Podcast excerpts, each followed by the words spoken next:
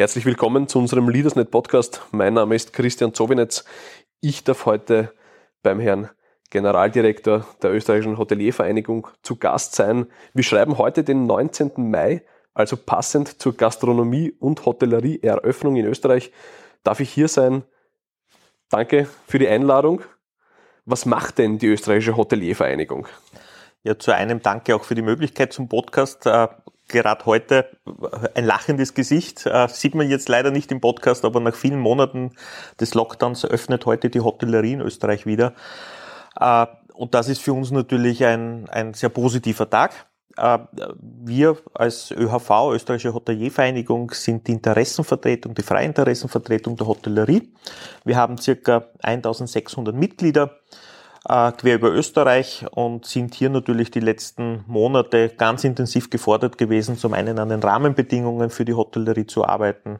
Äh, wir waren konfrontiert mit den Schließungen, mit Verordnungen, die sich fast täglich äh, mehr oder weniger geändert haben, das zu übersetzen für die Branche und auf der anderen Seite die Auswirkungen möglichst gut abzufedern, an Hilfsmaßnahmen äh, zu appellieren, die auszugestalten, Vorschläge an die Bundesregierung zu machen und auf der anderen Seite natürlich unsere Mitglieder möglichst gut zu servicieren, mit Weiterbildung, mit Aufbereitung der diversen Hilfsmaßnahmen, Informationen.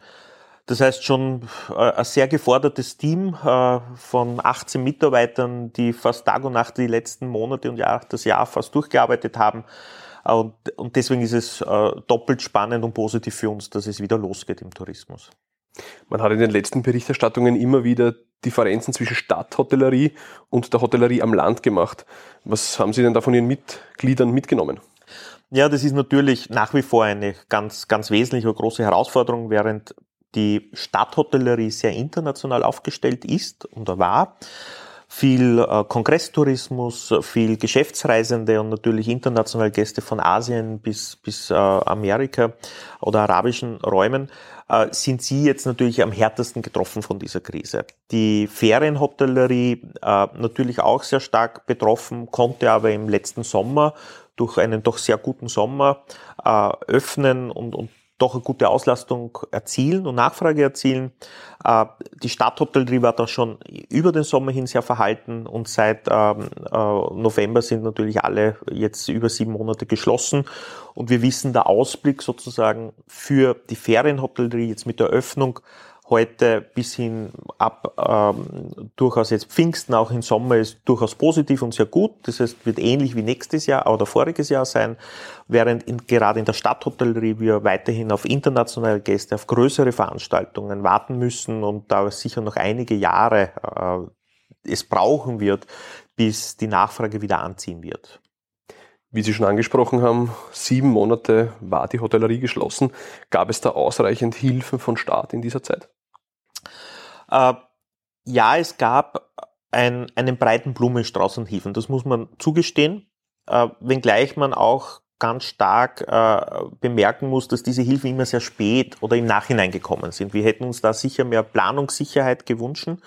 Es gab Instrumente, die besser funktioniert haben. Wir wissen, dass in der Branche grundsätzlich dieser Umsatzersatz sehr gut angekommen und sehr schnell funktioniert hat. Wir wissen, dass natürlich auch jetzt dort bei den Betrieben, die auch Nachfrage gehabt haben, die äh, Umsatzsteuersenkung auf fünf Prozent gut angekommen ist. Aber es gibt natürlich auch Instrumente oder Konstellationen, äh, wo Hilfen sehr spät oder noch gar nicht geflossen sind oder schwerfällig waren. Ein, ein großes Thema und ich möchte nicht immer von, von Hilfen sprechen, sondern eigentlich von Entschädigungen.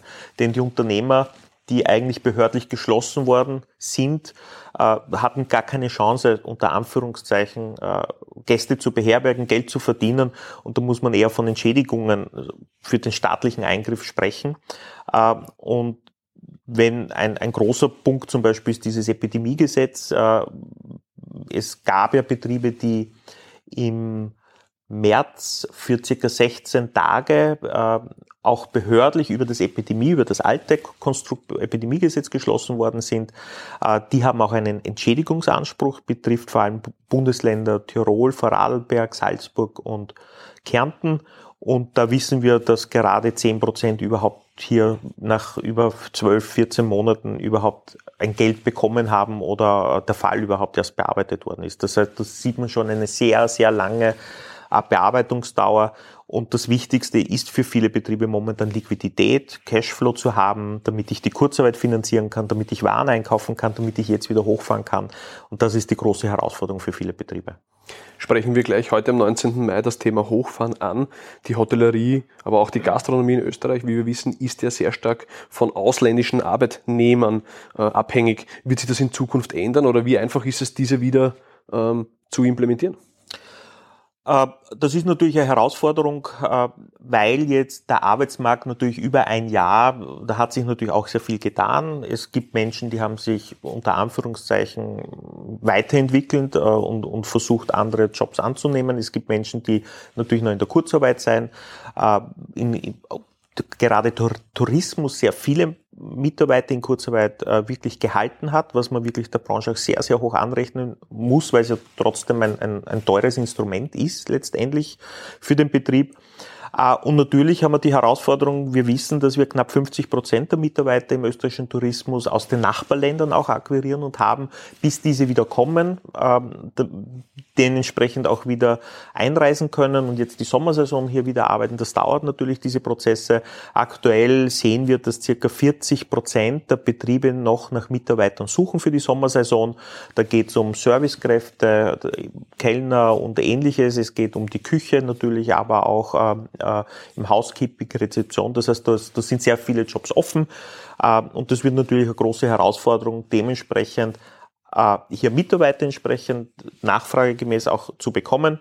Und zum anderen ist natürlich auch mittel- und langfristig eine Herausforderung, weil man natürlich auch sehen, äh, Tourismusschulen haben weniger äh, Zulauf, äh, weil sie keinen Tag der offenen Tür und ähnliche Veranstaltungen dieses Jahr machen konnten. Lehrlinge, die Suche nach Lehrlingen gestaltet sich schwieriger. Das heißt, das sind alles so die Nachwehen aus dem Corona-Jahr, weil das natürlich eine, Herausforderung per se sozusagen die Situation dieser Kontakteinschränkungen war oder ist. Vor Corona hat bei uns der Tourismus und natürlich auch der Gastrobereich geblüht. Ähm, nach Ihrer Einschätzung nach, was wird sich denn nachhaltig verändern?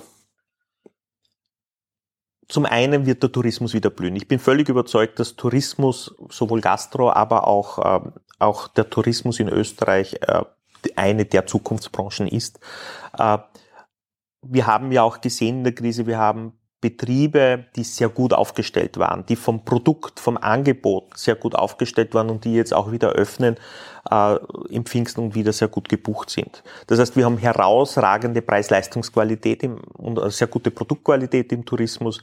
Gleichzeitig sehen wir aber natürlich, dass dieses Thema Regionalität, welche Gästegruppen spreche ich an, wo, wo kaufe ich ein im Sinne der Wertschöpfungskette, Nachhaltigkeit durchaus wieder noch mehr Spin und, und noch mehr Bedeutung bekommen hat. Und das, glaube ich, schon ist ein nachhaltiger Trend und eine Entwicklung, dass hier noch mehr Bewusstsein zum einen bei den Betrieben, nochmal in der Entwicklung der Angebote, der Produkte, aber auch bei den Gästen äh, da ist.